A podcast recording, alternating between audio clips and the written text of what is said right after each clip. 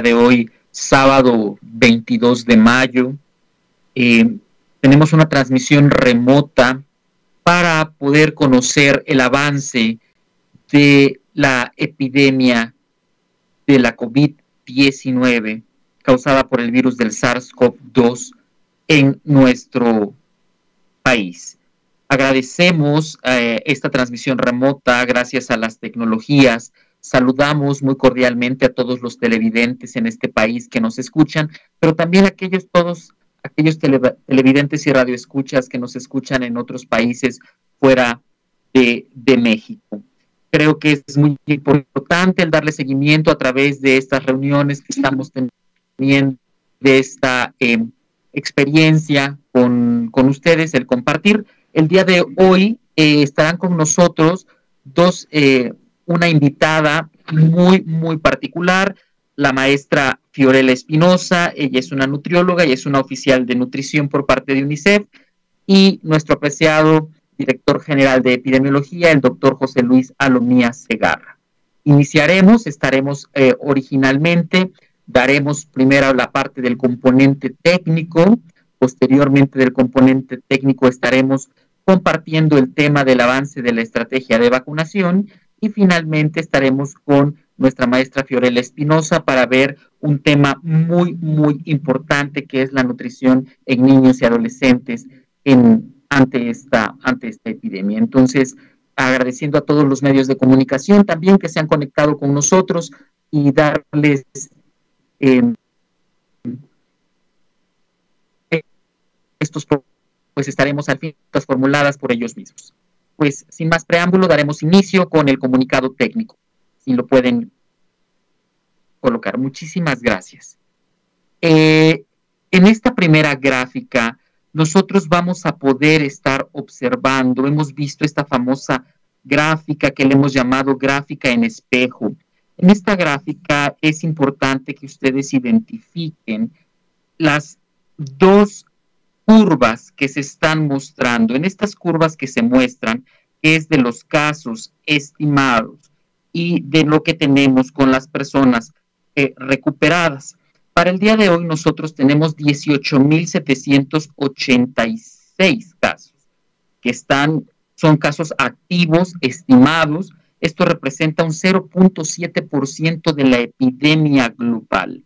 Esto es muy importante. Ustedes lo pueden observar también que para el día de hoy tenemos 2.581.620 casos estimados, eso lo pueden ver en la línea azul y pueden ver eh, el, descenso que hemos tenido. También pueden observar en una línea verde más oscura el 1.912.690 personas que son personas recuperadas. Y la cifra que tenemos el día de hoy de las lamentables defunciones es de 221.597. Recordando que estas eh, defunciones eh, son las que se encuentran registradas en el sistema de información que tenemos en la Dirección General de Epidemiología, en el CISBER, y son aquellas defunciones que han tenido una prueba positiva por PCR, una prueba positiva por antígeno, que son asociadas epidemiológicamente o dictaminadas clínica epidemiológicamente. Y me dan la siguiente, por favor. La siguiente gráfica que vamos a observar es una gráfica que nos habla de la positividad de los casos notificados, de los casos que, hemos tenido y el día de, de hoy la 16%. Este es un elemento, es un elemento semanal que lo presentamos semana con semana. Y es muy destacable decirles que nuestro sistema de información para el día de hoy tenemos ya 6.937.483 personas notificadas. Em, estos registros que tenemos de estas personas notificadas, sin lugar a, a, duda, es de una base muy importante con la cual nosotros podemos ver el comportamiento y podemos hacer caracterizaciones epidemiológicas. Es de la totalidad de este número mencionado, de los 6.937.000 483 personas notificadas, tenemos 4.105.228 resultados negativos.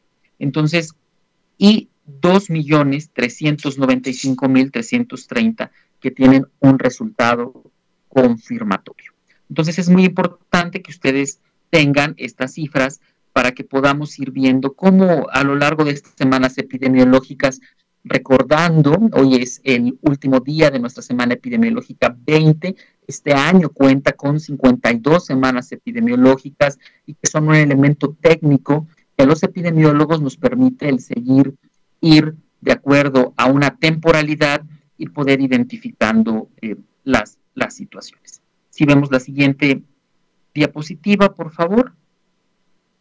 Vamos a hablar de la letalidad eh, y la letalidad por semana epidemiológica. Ustedes van a observar que tenemos 6% de letalidad hacia la semana 18 y este elemento semanal nos ayuda mucho para poder identificar cómo se ha comportado estas defunciones entre las personas que han enfermado.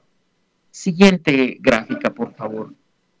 La siguiente gráfica es una gráfica que nos permite observar la situación de la hospitalización.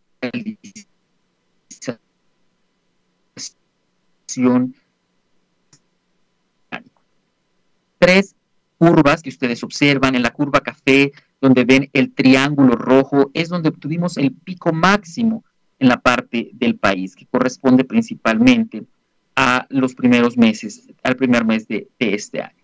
Y en la, en la ocupación de camas generales, en la ocupación de la línea roja, ustedes pueden ver cómo se ha ido comportando también conforme al mismo seguimiento de esta, de esta curva. Y finalmente tenemos la ocupación de las camas con ventilador.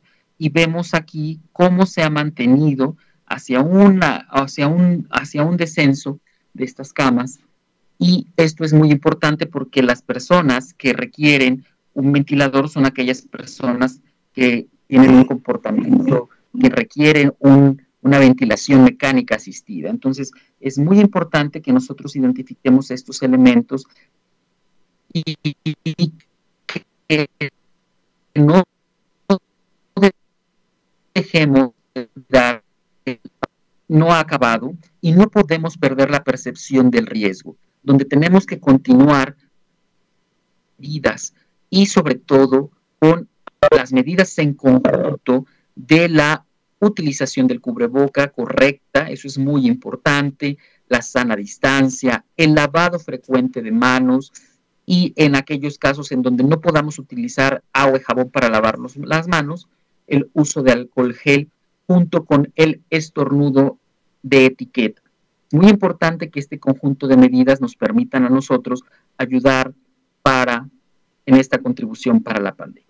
Esto es lo correspondiente al componente técnico del día de hoy, de este sábado 22 de mayo. Y a continuación, el doctor José Luis Alomía Segarra, director general de epidemiología, nos compartirá cómo va el avance en la estrategia de vacunación. Adelante, doctor. Gracias. Muchas gracias, estimado Cristian. Doctor Cristian Zaragoza, director de Información Epidemiológica en la Dirección General de Epidemiología.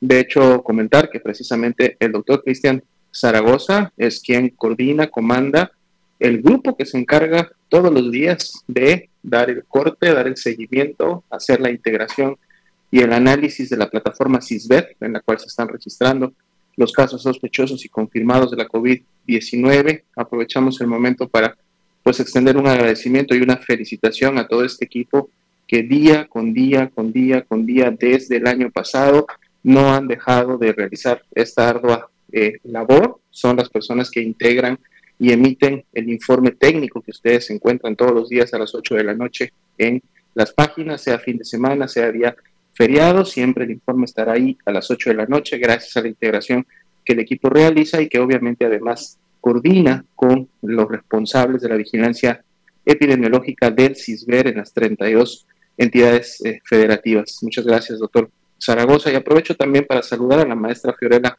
Espinosa de Cándido, que nos acompaña esta noche. Va a tenernos un tema sumamente importante, sobre todo en estos, en estos tiempos de, de pandemia y que tiene que ver con la población infantil. No voy a decir más para que luego el doctor Zaragoza nos comente al respecto y obviamente la maestra Espinosa eh, nos apoye con esta útil información. Por lo pronto, entonces, vamos a continuar eh, actualizando los datos de la Estrategia Nacional de Vacunación. Y la buena, buena noticia es que, es que esta fue una excelente semana. Vean ustedes que solamente hace tres días logramos el día con más dosis aplicadas en el país, más de 728 mil dosis. Ahí pueden ustedes ver en la gráfica la columna de color rojo que se marca para el día miércoles. Vean ustedes cómo la altura de esa columna ha sido la más alta lograda desde que inició la campaña de vacunación el pasado 24 de diciembre. Y de manera seguida se logró el segundo día. El, el jueves fue el segundo día con más dosis aplicadas, un poco más de 600 mil dosis y vean que el día de ayer no se queda atrás, el día de ayer fueron 516 mil 563 dosis, es decir, más de medio millón de dosis también aplicadas, tres días continuos, cuatro días prácticamente, si vemos también la, altura de la columna del martes. De seguro, mañana, cuando estemos presentando los datos de hoy sábado, de cómo le fue a la Estrategia Nacional de Vacunación el día de hoy, de seguro, sin duda, va a ser la semana en la cual se aplicaron la mayor cantidad de dosis en todo el país. Estas son buenas noticias, obviamente, para todas las personas que recibieron esas dosis durante esta semana, porque están iniciando ya con la expectativa de la respuesta inmunológica que esperamos de cada una de las vacunas y que más adelante, cuando reciban la segunda dosis, tendrán la protección. Pero también es una buena noticia para todos los que aún no se han vacunado, porque en la medida que la vacunación tiene esta velocidad y cada día vacuna más y más personas, pues pronto entonces se activarán los demás grupos que en su momento también deben de recibir la vacuna. Si vemos de hecho la siguiente diapositiva, aquí tenemos esta curva que sí es la que queremos que todos los días se incremente, que mantenga esa velocidad, que mantenga esa tendencia ascendente, porque nos dice precisamente que día con día la vacunación continúa en aumento. Vean ustedes para el día de hoy, cuando hablamos de total de dosis aplicadas, son 26 millones 48.948 dosis, lo cual, pues como ustedes mismos han visto en los últimos meses, se ha incrementado día con día, semana con semana. Si vemos la siguiente diapositiva, vamos a ver que estas más de 26 millones eh, de dosis se agrupan ahora en función de que hay personas, decíamos, que ya tienen su segunda dosis eh, recibida y por lo tanto tienen un esquema completo. Cuando lo vemos ahora en número de personas que han recibido al menos una dosis, son 17.858.127 al corte de ayer. Y eso está representándonos ya al 20% de la población mayor de 18 años, es decir, la población que en este momento puede recibir la vacuna. Estamos muy atentos a los diferentes resultados de ensayos y estudios que se están llevando a cabo en todo el mundo para cuando se tenga la información y el sustento científico de que la vacuna es segura para menores de edad y para grupos específicos, recordando, por ejemplo, que la vacuna de Pfizer y sus ensayos ya en su momento obtuvieron en algunos países, como lo es Estados Unidos, la aprobación para vacunar a mayores de 12 años y así puede de seguro suceder en siguientes semanas o meses con otras vacunas, pues bueno, esto cuando sea así eh, expedido y en su momento nuestra COFEPRIS en México lo estudie y también pueda en su momento dar alguna, eh, alguna autorización al respecto, pues entonces de seguro se irán incluyendo otros grupos. Pero en este momento que estamos vacunando a personas mayores de edad, ya tenemos un avance del 20% de personas en México con al menos una dosis aplicada. Vean ustedes en los cuadros de la izquierda, ahí pueden encontrar de este más de 17 millones 858 mil personas, cuántas de ellas ya tienen un esquema completo 66%. Esquema completo significa que para las vacunas que requieren dos dosis ya las recibieron y o recibieron la única dosis de la vacuna CanSino, que a su vez es la única vacuna que tenemos en México que requiere solo de una dosis para lograr la protección. Y el 34% todavía se encuentra con medio esquema y de seguro en siguientes semanas, en la medida que va avanzando la estrategia nacional, pero además se van cumpliendo los tiempos, porque muchas veces, y esto también es importante recordarle a las personas, el que no tengan en este momento su segunda dosis aplicada no representa o no es porque no haya vacuna para colocar esa segunda dosis. Las vacunas se tienen, están aseguradas, están programadas para enviarse y aplicarse cuando se requiera. Recuerden que hay una temporalidad que se debe de cumplir, una temporalidad mínima entre la primera y la segunda dosis.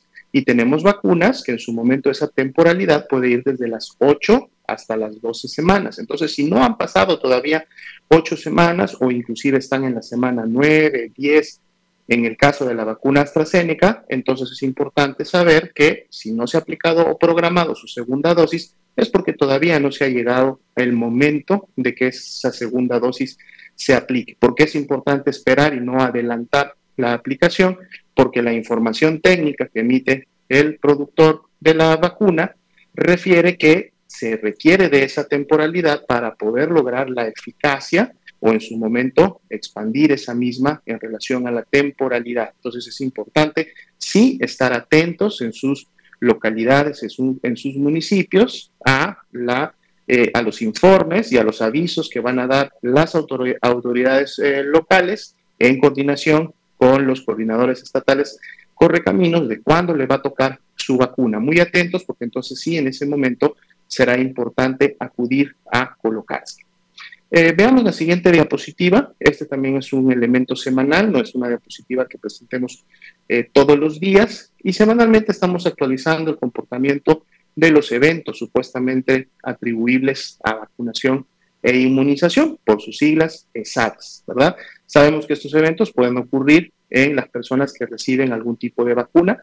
No solamente estamos hablando de la vacuna contra el virus SARS-CoV-2, sino estamos hablando de cualquiera de las vacunas ya existentes u otras vacunas que se colocan sobre todo en la población eh, infantil y que por lo tanto nos ayudan a monitorear la seguridad que las vacunas están teniendo y que habían sido previamente reportadas en los resultados de los diferentes ensayos que los fabricantes realizaron de las mismas. Vean ustedes en la parte derecha, actualizamos el, eh, cuál es el porcentaje de esos ESAVIS, es decir, de estos 19.095 ESAVIS que hasta el momento se han notificado, representan el 0.07% del total de las dosis que hasta el momento se han aplicado. Y esto, por lo tanto, está dentro de los estándares, está dentro de lo esperado a nivel internacional para efectos de biológicos, para efectos de vacunas que se colocan a la población y nos están hablando entonces en su conjunto de la seguridad que estas vacunas tienen.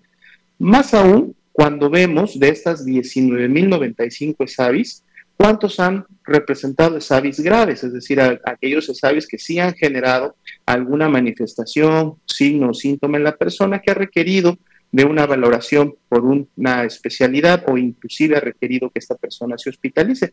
Y vean ustedes que ha sido solo el 2%, es decir, 373 casos. La gran, gran mayoría, 98%, han sido SAVIS no graves, es decir, aquellos que también se esperan cuando una vacuna es eh, colocada. Recordemos que justo el objetivo de la vacuna es causar una reacción inmunológica en el organismo, en el sistema inmune de la persona, y cuando esto sucede, la persona puede expresar febrícula, puede expresar un poco de malestar eh, general, obviamente puede haber dolor en la zona donde se aplica la vacuna y estas entonces son manifestaciones esperadas, son manifestaciones normales que suceden cuando la vacuna se aplica. Y esto es lo que realmente hemos tenido en el 98% de las personas que hasta el momento han manifestado un evento supuestamente atribuible a la vacunación.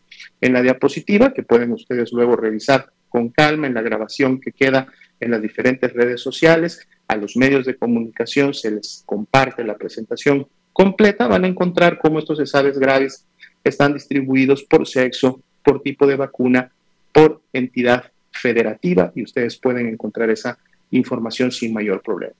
Pasamos entonces a la siguiente diapositiva, en donde en función de las dosis que han estado arribando día con día al país, actualizamos el total que de ellas entonces han llegado al territorio mexicano, 33 millones 469 mil 15, un número importante que justo ha permitido poder hacer y realizar el avance que ustedes veían en diapositivas previas. Mientras exista y se mantenga la proveeduría de la vacuna, entonces la Estrategia Nacional de Vacunación pues puede seguir puede seguir caminando. Ya ustedes pueden ver la distribución de esos más de 33 millones de dosis en cada una de estas cinco tipos, marcas de vacunas con la que cuenta el país y que a través de ellas ha permitido la logística de distribución y aplicación sea la más adecuada para cada uno de los grupos poblacionales que se tienen que abordar en el territorio mexicano.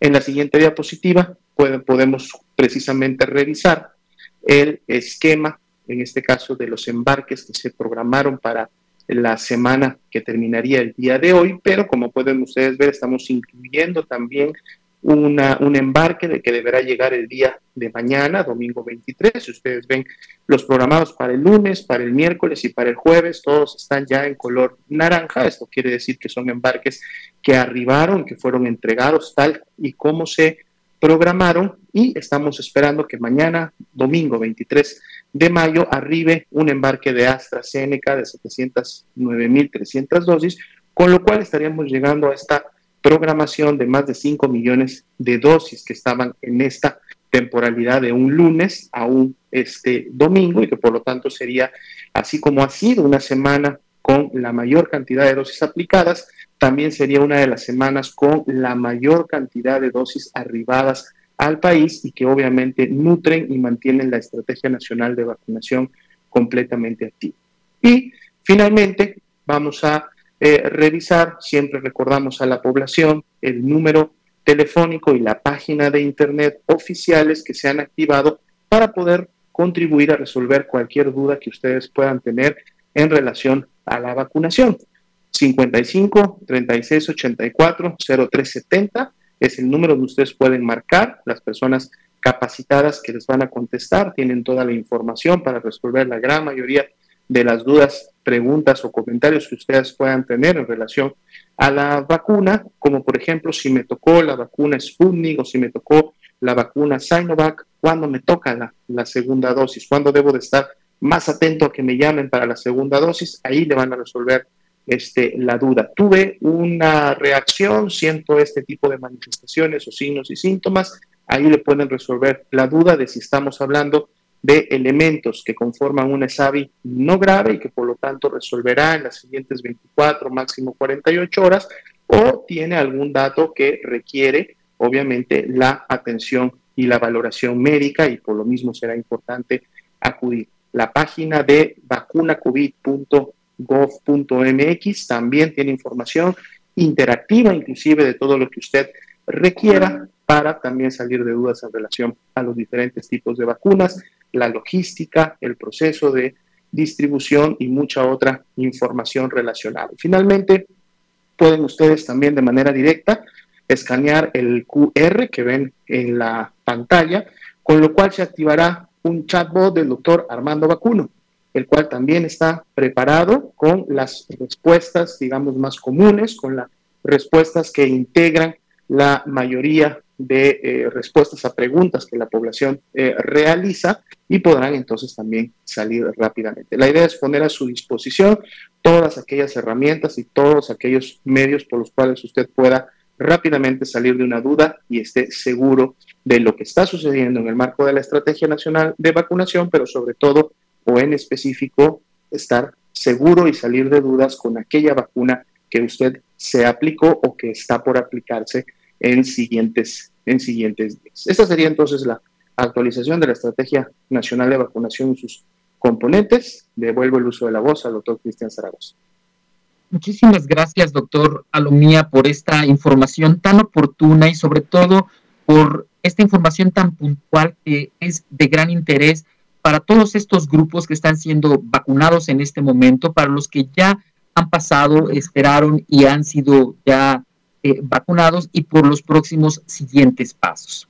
Como lo comentamos al inicio, nos da muchísimo gusto el día de hoy que nos acompañe la maestra Fiorella Espinosa. Ella es nutrióloga egresada de la Escuela de Dietética y Nutrición del ISTE y maestra en salud pública por la Escuela de Salud Pública del Instituto Nacional de Salud Pública. Actualmente ella se desempeña como oficial de nutrición en UNICEF.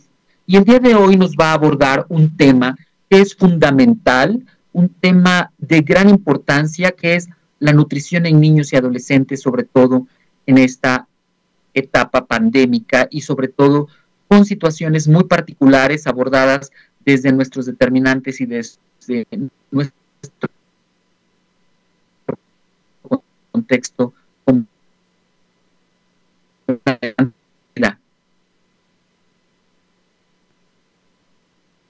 Muchísimas gracias, doctor. Perdón, creo que se trabó un poco. Quiero agradecer muchísimo la invitación. Eh, estar aquí me complace mucho, sobre todo para hablar de este tema, que es un área de, de expertise en la que pues, me he enfocado en los últimos años. En esta sesión eh, voy a querer compartir con ustedes consejos prácticos para que quienes tengan niños y niñas en casa puedan lograr eh, todos juntos una alimentación saludable. Entonces, voy a enfocarme en algunas recomendaciones de esta guía que les muestro. Esta es una guía que elaboramos en UNICEF.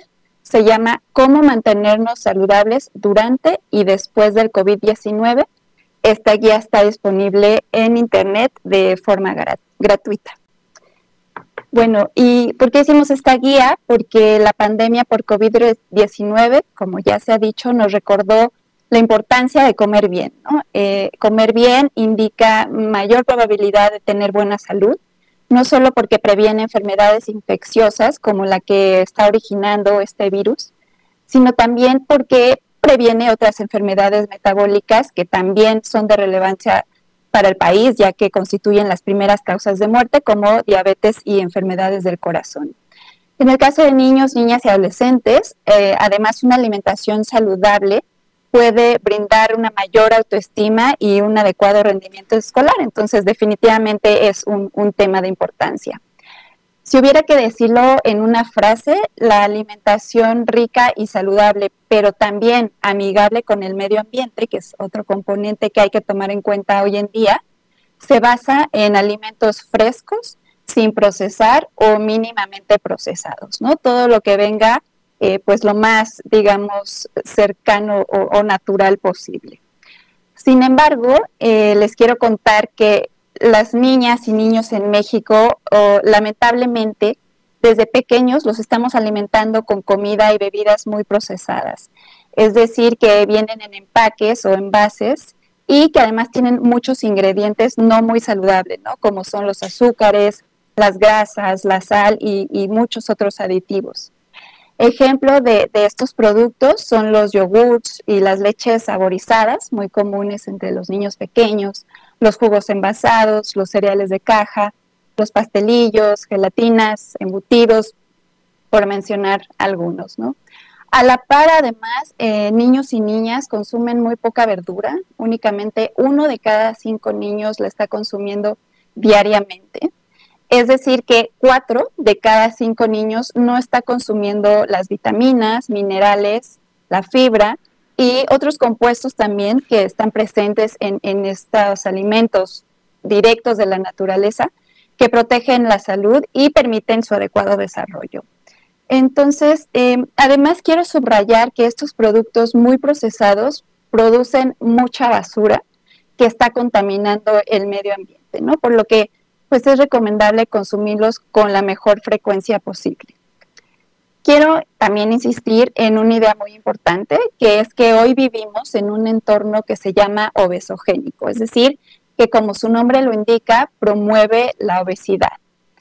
En este sentido, entonces, mamás, papás y otros miembros de la familia que conviven con los pequeños, es importante que no se sientan culpables de no siempre poder ofrecer una alimentación saludable, ¿no?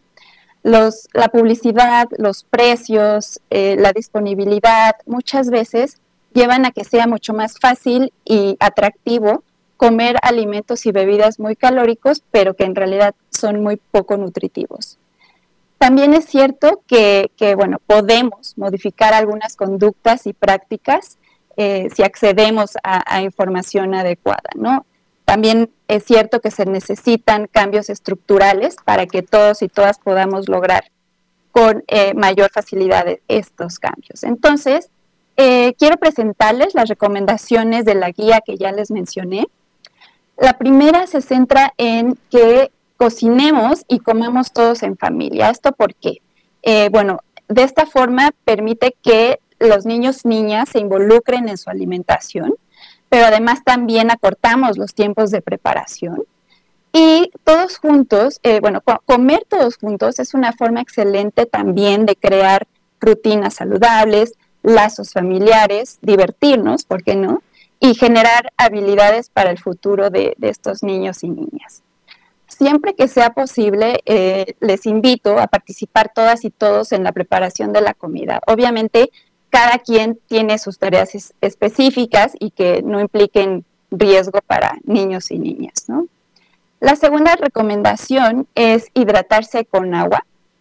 En los últimos años, eh, la verdad es que hay personas que consumen muy poca agua y más bien bebidas azucaradas. Entonces, lo mejor es acostumbrar a los niños desde muy pequeños a que se hidraten únicamente con agua simple, ya que la mayoría de estas bebidas que mencioné, no, por un lado, no tienen sustancias saludables y por el contrario, tienen muchos azúcares añadidos. Eh, esto puede generarnos más sed, pero además eh, promover el aumento de peso y causar las enfermedades que mencioné hace un momento, como la diabetes. También hay que saber que eh, en realidad el cuerpo no necesita este tipo de azúcares, ¿no? La, cantidad máxima de recomendable al día, si es que se consumen, es de 20 gramos para niños y niñas, que equivalen más o menos a cuatro cucharaditas cafeteras al día. Y bueno, la verdad es que cualquier bebida envasada va a rebasar eh, esta cantidad y por lo tanto, pues lo mejor es eh, agua, agua simple, agua natural. Em, de hecho, si han visto en, la tienda o en el supermercado, la gran mayoría de estas bebidas tiene un sello negro eh, que indica el exceso de azúcares y, de calorías muchas veces en estas bebidas. La tercera recomendación eh, es muy básica, pero la verdad es muy importante. Es comer verduras, frutas, cereales integrales y grasas saludables todos los días. Esto debería ser la base de, nuestra alimentación, de todos, niños, niñas y adolescentes, también adultos. En términos generales, en México eh, es un país privilegiado cuando hablamos de alimentos saludables, la verdad. Se produce una gran variedad de vegetales y prácticamente todo el año tenemos alguna o, varias opciones disponibles, ¿no? Para tener mejores precios, un, tip que, que, bueno, yo creo que es muchas familias ya lo saben porque lo practican, es comprar las opciones que están de, temporada y prepararlos de formas diferentes para, pues, bueno, no aburrirnos de comer eh, eh, estos alimentos. Los cereales integrales, que también los llamamos eh, granos enteros, siempre van a ser la mejor opción, a diferencia de, harinas refinadas, que si bien pues, son muy ricas, también están deprovistas de, de todos los nutrientes que caracterizan a los cereales integrales. Por ejemplo, la cascarita o el salvado nos va a dar fibra y el germen de estos cereales contiene muchas vitaminas y además grasas saludables que, que en los últimos años la verdad es que mucha gente ya no las está consumiendo. Entonces, más adelante voy a mostrar ejemplos de estos cereales integrales para que tengan ya una idea de cómo integrarlos a su alimentación. Hablando de grasas saludables, eh, bueno, el aguacate, pero también semillas eh, más económicas como las de girasol, las de calabaza o los cacahuates, son, constituyen una excelente fuente de, grasas saludables, ¿no? Y esto diferencia de las grasas que se fríen a altas temperaturas o de las grasas saturadas de, de los productos muy procesados, que de hecho también hay un sello ya que indica el exceso de estas grasas. La cuarta recomendación es evitar la comida chatarra, eh, aquí incluye la comida rápida, pero también las preparaciones fritas, eh, pues en la medida de lo posible, ¿no? Estos elementos, perdón, alimentos no, no suelen ser eh, saludables, la verdad. muchos son altos en azúcares, sal, grasas, pero además, lo que ya comentaba, ¿no? No nos dan toda esta riqueza de vitaminas, minerales, fibras, y antioxidantes que sí nos dan los alimentos más naturales y cuando los eh, preparamos en ricos guisados, pues se disfrutan bastante. Em, ahora sí les voy a presentar algunos ejemplos de menús que preparé. Eh, esto es pensando un niño o niña de, de, cuatro años. Estos menús pues son la verdad fáciles y rápidos de preparar. Van en sintonía con las recomendaciones que acabo de mencionar. Y eh, para el tema de las cantidades, eh, los invito a revisar esta guía que veo que se, está, eh, se ha proyectado, porque ahí identificamos o están escritas las referencias y las equivalencias de las porciones para rangos de edad. Entonces, por ejemplo, lo que hicimos ahí es explicar con la manita o el puño o, el pulgar de, los niños y niñas las cantidades de, las porciones. Entonces, em, ojalá se vea bien. Este es un ejemplo de un desayuno que preparé. Es un taco de huevito con eh, nopales y frijoles. Y bueno, se puede agregar una salsa de tomate o jitomate sin chile para los pequeños y se puede acompañar de una guayaba eh, medianita para este rango de edad, así como unos de uno a dos vasitos de agua simple para pues ya crear el hábito de hidratarse sin azúcar de por medio y bueno, dejar sí las aguas frescas únicamente para eh, ocasiones más excepcionales, ¿no? Em, dependiendo de, los horarios de comida en el hogar, puede realizarse una colación a media mañana o a media tarde. Aquí como ejemplo les hice estos sandwichitos de plátano, crema de cacahuate, eh, esta es crema de cacahuate artesanal o hecha en casa, también hay recetas muy prácticas, y amaranto. El, amaranto es un grano entero o cereal integral y es mexicano y, es muy versátil de usar, ¿no? Entonces, este es, por ejemplo, eh, un ejemplo de un rico antojo saludable. Pueden, eh, obviamente, seguirse hidratando con otro vaso de agua simple. Y para el mediodía preparé estas tortitas de avena con zanahoria y queso. Si las ven aquí. Con algunos condimentos para, bueno, realzar algunos sabores y una rica ensalada de arcoíris que perdió un poco en el tiempo que lo preparé los colores, pero si se prepara eh, recién preparado se ve muy bonita. Eh, y como pueden ver, utilicé las hojuelas de avena enteras que tradicionalmente se preparan en platillos más bien dulces, pero también son un rico ingrediente para platillos salados, como aquí vimos. Y bueno, no olvidemos otros dos vasitos de, agua simple para estar bien hidratados. De cena podemos brindar eh, la mitad de un sope de maíz azul. Esto la verdad es lo que yo tenía disponible en mi casa, la cantidad sería más o menos esta, con eh, frijolitos, champiñones, eh, su, aguacate y un poquito de, germinado, que también aquí ya se deshidrató un poco, pero bueno, em, si ven eh, la, idea y el agua, perdón. Em, e, en este platillo en específico quiero resaltar algo. la combinación de cereal con frijoles nos va a dar una buena proteína y así no es necesario que en este tiempo de comida haya un alimento de origen animal como la carne o, el huevo. Y bueno, nuevamente hidratarse con agua. Entonces, bueno, como ven, la idea es que nuestros niños y niñas consuman alimentos frescos. Eh, no se requieren de grandes cantidades de comida cuando son más pequeños, pero una diversidad de alimentos y colores es muy recomendable, ¿no?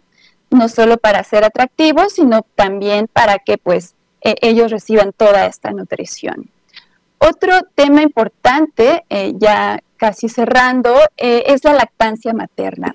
Se recomienda fuertemente que la lactancia materna sea exclusiva los seis primeros meses de edad, es decir, que la leche de mamá sea el único alimento del bebé, es decir, ni siquiera test, ni siquiera agua, eh, la leche de mamá tiene eh, la cantidad de agua suficiente para el bebé y luego que continúe hasta los dos años de edad para que, bueno, en este periodo reciban la mejor nutrición.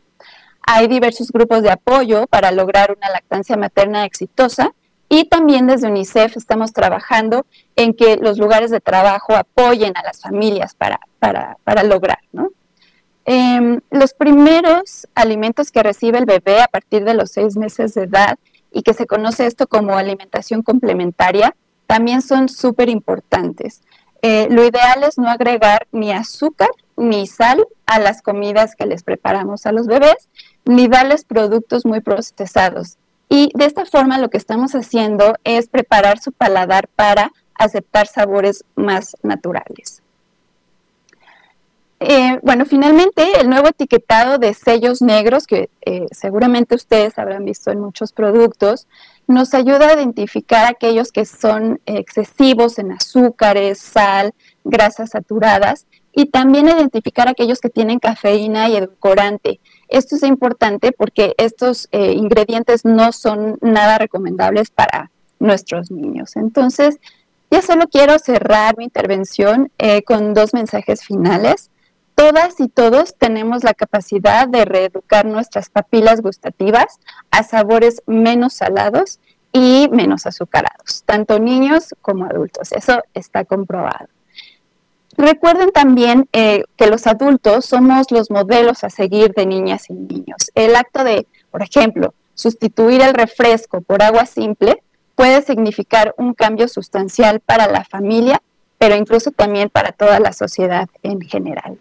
Eh, les agradezco muchísimo su atención. Los invito a descargar la guía en la página de UNICEF y adelante con, con las preguntas. Muchas gracias. Muchísimas gracias, maestra Fiorella, por estas importantes recomendaciones, por estos ejemplos tan ilustrativos y sobre todo con la utilización de elementos que están al alcance y que a los padres de familia pues nos ayudan mucho para poder tener una gama de posibilidades para con nuestros niños. Eh, yo le dormía por si tuviera algún comentario antes de pasar a las preguntas y respuestas con nuestros compañeros de los medios de comunicación, nosotros con nuestra ponente invitada el día de hoy. Adelante, doctor José Luis. Muchas gracias, doctor Zaragoza, y muchas gracias, maestra Espinosa, por la presentación y la información tan útil. Lástima que sea virtual, porque seguro ya le estaríamos dando un muy buen fin a todas las eh, platillos tan nutritivos y de seguro tan sabrosos que estuvo este, presentándonos.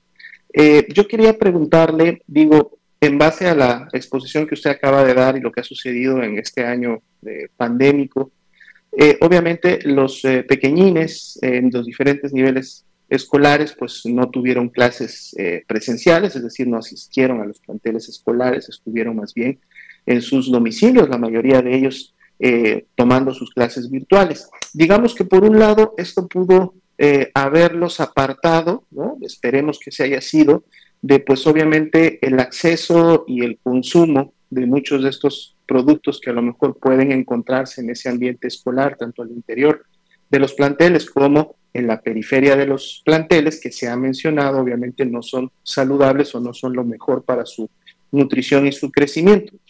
Y estuvieron en casa. Sin embargo, por otro lado, el haber estado en casa, pues de seguro también representó un incremento para efectos del sedentarismo y en donde la actividad física que podrían haber desarrollado en un ambiente escolar o en el simple hecho de por las tardes y terminando las tareas salir al parque, salir con los amigos a echarse un partido de algún, de algún deporte, pues no lo han podido realizar, han estado digamos que un poco más en este ambiente sedentario. Y pues si bien es cierto el componente de activación física que también lo estábamos tratando la semana pasada es importante y las recomendaciones también son importantes, mi, mi pregunta directa sería ¿cuál podría ser la recomendación para los papás, las mamás, los tutores que están escuchándonos en relación a la frecuencia o lo que comentaba también en la exposición, a las porciones que los pequeñines deberían o podrían estar teniendo acceso en sus domicilios, recordando que a lo mejor inician con un desayuno, pero entonces luego se ponen frente a la computadora o frente al televisor o, con la radio, dependiendo del tipo de acceso al sistema educativo virtual que cada uno tiene, y pues deben de pasar de seguro algunas horas y además que uno se le va antojar por ahí, estar picando algo, estar tomando algo antes de que llegue la hora finalmente de la comida, ¿no? Entonces, en este marco, en este ambiente pandémico y cómo ellos han estado eh, realizando sus actividades escolares, ¿qué recomendaciones se pudiera tener en el campo de la, de la alimentación? Claro, muchas gracias por la pregunta. Eh, efectivamente se ha ya observado este fenómeno de que el sedentarismo está afectando a, bastantes niños y niñas. Entonces aquí la alimentación se vuelve un, momento clave. Eh, una de, la primera recomendación, si recuerdan, era cocinar y comer en familia, pero esto también puede generar eh, discusiones entre, entre, bueno, no discusiones de pelea, sino una conversación amable entre padres e hijos, sensibilizar eh, entre todos sobre la importancia que tiene la alimentación y esto llevar a establecer quizá horarios, establecer a que pueda haber, por ejemplo, fruta y verdura disponible, ya sea eh, en la mesa o en el refrigerador al alcance de niños y niñas, eh, agua, agua simple también, muy, muy a, su alcance. Y bueno, toda esta organización, el ya poder hablarlo abiertamente, puede favorecer mejores conductas. ¿no? También es cierto que la materia, la nueva asignatura de vida saludable se transmite ya desde hace un año y, la idea, la intención es sensibilizar nuevamente a niños y niñas. Entonces, eh, el estar recibiendo reiterativamente mensajes de la importancia que tiene su alimentación puede también apoyar a que ellos mismos eh, puedan tener eh, conductas directamente buscar las verduras, los antojos saludables que les comento. Creo que también una gran herramienta hoy en día eh, es el, Internet. Hay ya muchas recetas, muchas personas dedicadas a, preparar recetas saludables para específicamente para niños y niñas. Entonces esto puede dar ideas también a la familia, no, no cargar solo a, los padres o a la madre, que es común, sino que toda la familia puede involucrarse en este sentido. Gracias.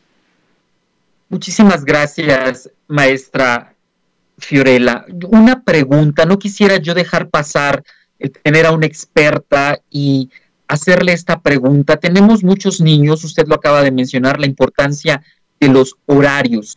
¿Cuáles serían las recomendaciones en general en tres rubros? Uno, hacia los padres de familia para la aplicación de estos horarios de las comidas, de las colaciones.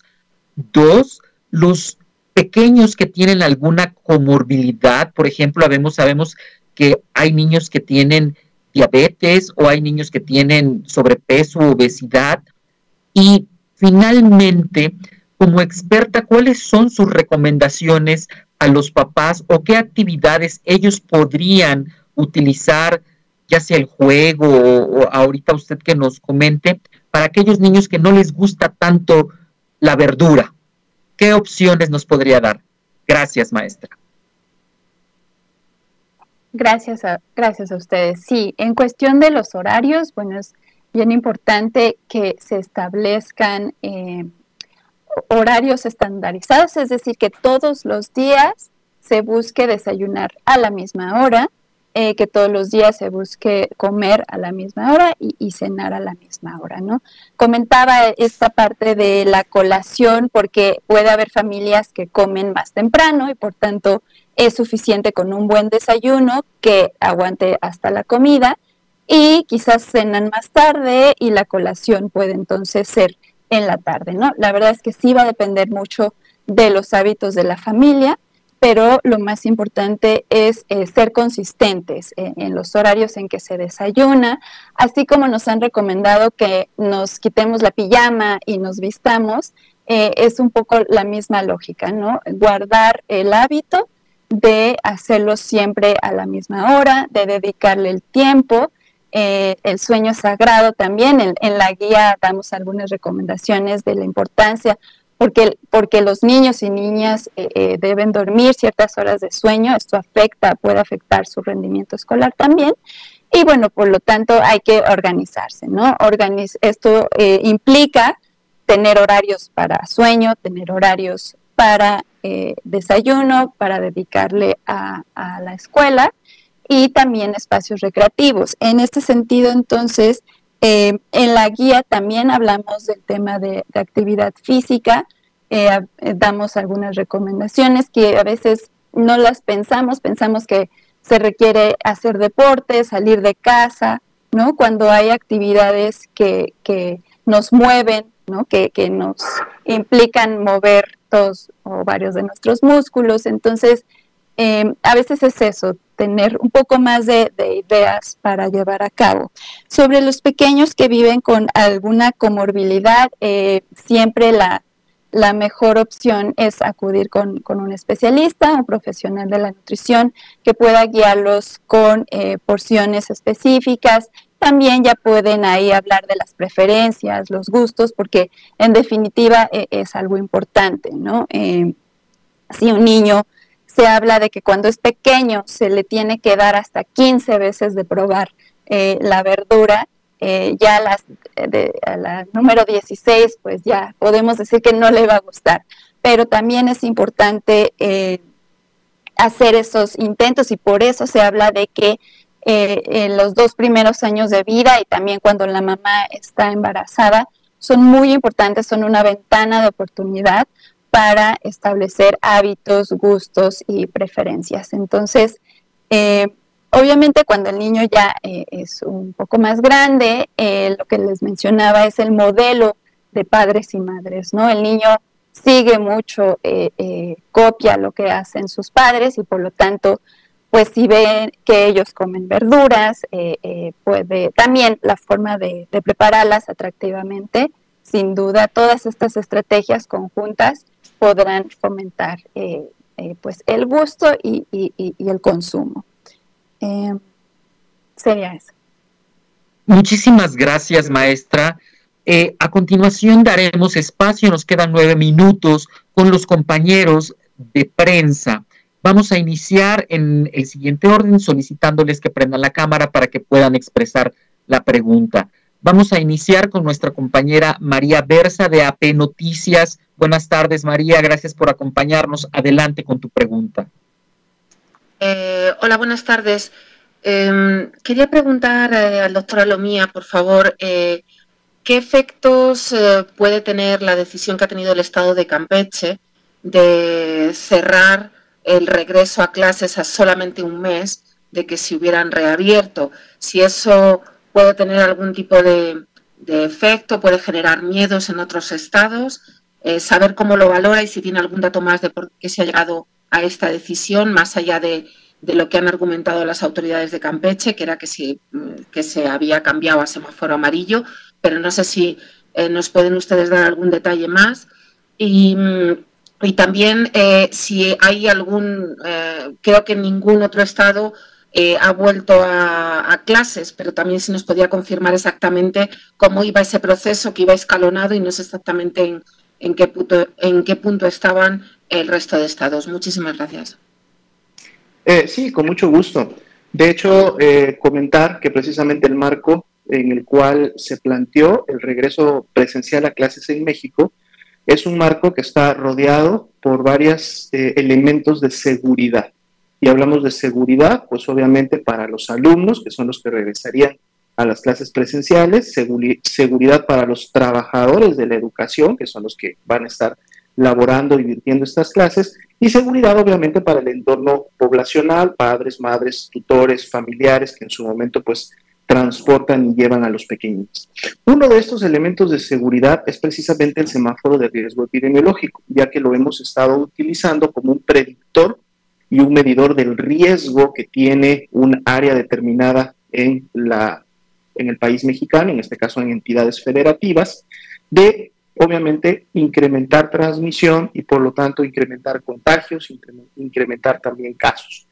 Y por, eh, y por esa razón se planteó desde un principio, y esto es inclusive desde el año pasado, no solo como parte del diseño en sí del semáforo de riesgo, sino también está incluido dentro de los lineamientos que se trabajaron de manera conjunta con la Secretaría de Educación Pública de que el elemento del semáforo en verde, que es el riesgo más bajo que se puede tener de transmisión y de contagios en un momento determinado en una región del país, debe de estar presente para retomar las clases. Y en base también a este semáforo es que se ha estado obviamente priorizando a las entidades federativas para efectos de la vacunación al grupo de maestras y de maestros en el, en el, en el enfoque de que al vacunarlos ellos estén listos, sobre todo las entidades que tienen niveles amarillos y verdes, para cuando llegue el verde y lleguen las condiciones, entonces puedan reiniciar.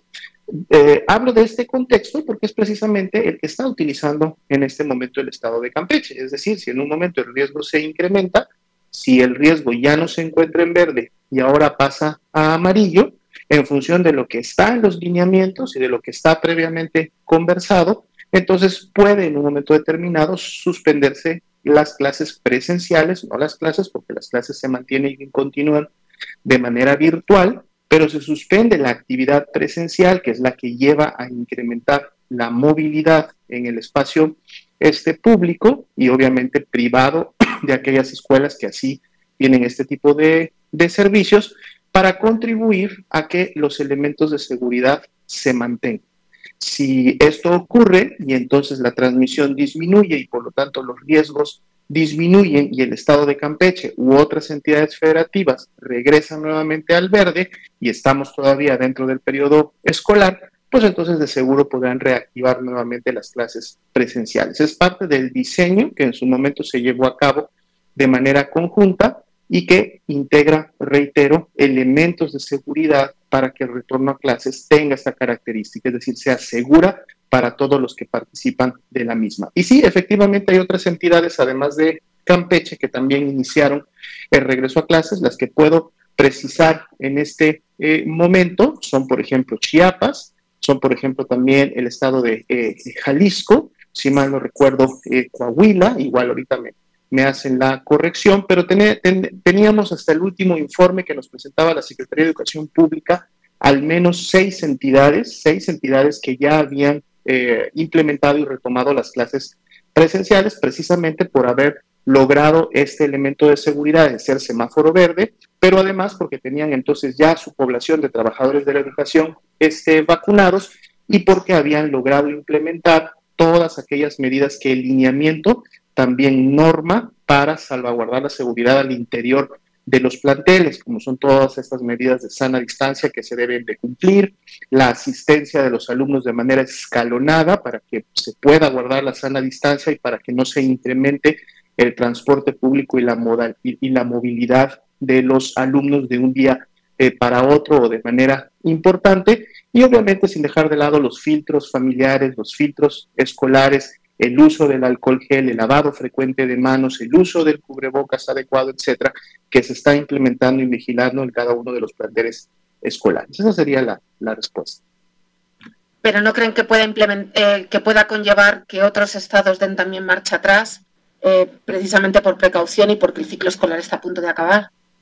Eh, no necesariamente, porque esto dependería del riesgo epidemiológico de cada entidad así como Campeche y otras siete, eh, cinco entidades federativas en este momento decidieron tomar las clases presenciales por estar en verde. Las entidades que están en verde o estarán en verde las próximas dos semanas, sin ningún problema, si cuentan con todos estos elementos de seguridad, pueden llevar a cabo sus clases sus clases presenciales. Campeche lo que está haciendo es tomando una decisión en base a su nivel de riesgo, en base a su semáforo, pero esa es una precisamente de las cualidades del semáforo de riesgo epidemiológico. No es una medida universal, no es una medida que se dé por igual para todas las 32 entidades este, federativas. Son mediciones que se hacen específicamente para cada una de las entidades y que por lo tanto les permiten tomar decisiones muy regionalizadas, muy focalizadas en base a su situación de riesgo y por lo tanto lo decidido o realizado en Campeche no afecta a la toma de decisiones de otras entidades federativas, sobre todo cuando las próximas dos semanas tendremos a la mitad de las entidades federativas, es decir, a 16 de ellas en el semáforo verde, que es el nivel de riesgo más bajo. Muchas gracias. Muchísimas gracias, doctor. Tenemos solamente dos minutos. Le pasaríamos la palabra para su pregunta a nuestro compañero Alejandro Arcos. Alejandro, gracias. Muy rápidamente, eh, doctora Fiorella, sé que el documento viene de UNICEF, pero nos podría complementar o dar referencias de los detalles de recomendaciones para adultos mayores y este, al doctor Alomina, si nos puede decir cómo va el avance de lo que sería el reemplazo del plato de buen comer. Gracias, sí. Eh, la verdad no soy experta en ese grupo etario, sin embargo lo que sí puedo mencionar es que existen unas guías eh, alimentarias para la población mexicana en contexto de obesidad. Eh, son publicadas por la Academia Nacional de Medicina, las pueden buscar en internet y ahí vienen algunas recomendaciones específicas para este grupo. Muchas gracias. En relación al plato del buen comer, lo que yo podría este, comentar de lo que he escuchado de algunas reuniones que me ha tocado participar, es que efectivamente se llevan a cabo pues, revisiones eh, periódicas para identificar que los componentes que el mismo recomienda, la integración de los diferentes eh, grupos, eh, obviamente nutricionales, los elementos, las frecuencias, las cantidades sobre todo que se dan a conocer en, este, en esta herramienta informativa del plato del buen comer, están siendo revisadas, están siendo completamente actualizadas. Podríamos en su momento, obviamente, hacer una invitación a los grupos dentro de la Secretaría de Salud que estuvieran trabajando eh, directamente en esta, en esta herramienta informativa, en estas recomendaciones a la población, que pudieran también entonces integrarnos un componente temático para darla a conocer con mayor precisión y saber si algo ha cambiado de manera importante o pudieran estarse dando nuevas recomendaciones en este campo. Muchísimas gracias, doctora Lomía. Agradecemos la comprensión de nuestra compañera Daniela Pastrana, pero el día de mañana podemos continuar dando respuesta a algunos elementos. Son las 20 horas con un minuto de este sábado 22 de mayo. Muy enriquecedora charla con la maestra Fiorella Espinosa, a la cual le agradecemos su generosidad y disponibilidad de estar acompañándonos vía remoto